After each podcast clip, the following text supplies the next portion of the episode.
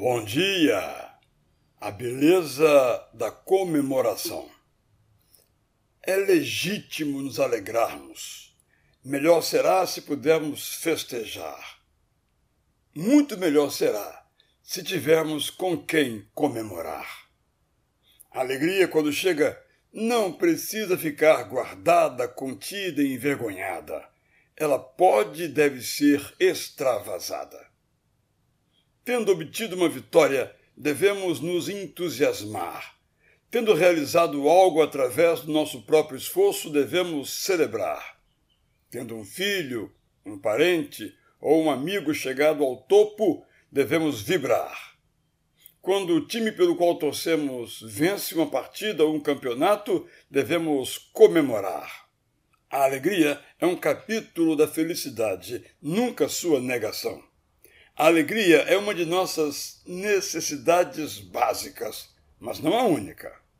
A alegria não pode nos alienar, fechando nossos olhos para outras realidades. A alegria não pode nos enganar, como se não tivesse prazo de validade. A alegria não precisa provocar os que se encontram em outra situação, onde um dia estivemos. A alegria não precisa nos tirar a razão, como se fosse válida a vitória vinda pela mentira, pela fraude, pelo roubo, pela manipulação ou pela violência.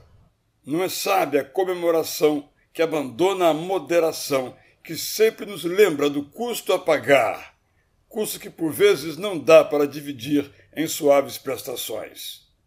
Não é digna a alegria que humilha os perdedores, reais ou imaginários, esquecida a lição de que é tênue o fio que separa a glória e a derrota. Uma vez que por centímetros perdemos, por milímetros vencemos. Se a alegria de agora for suficientemente forte para nos preparar para o tempo em que ela tiver passado, celebremos. Com emoção, celebremos. Eu sou Israel Belo de Azevedo e lhe desejo um bom dia!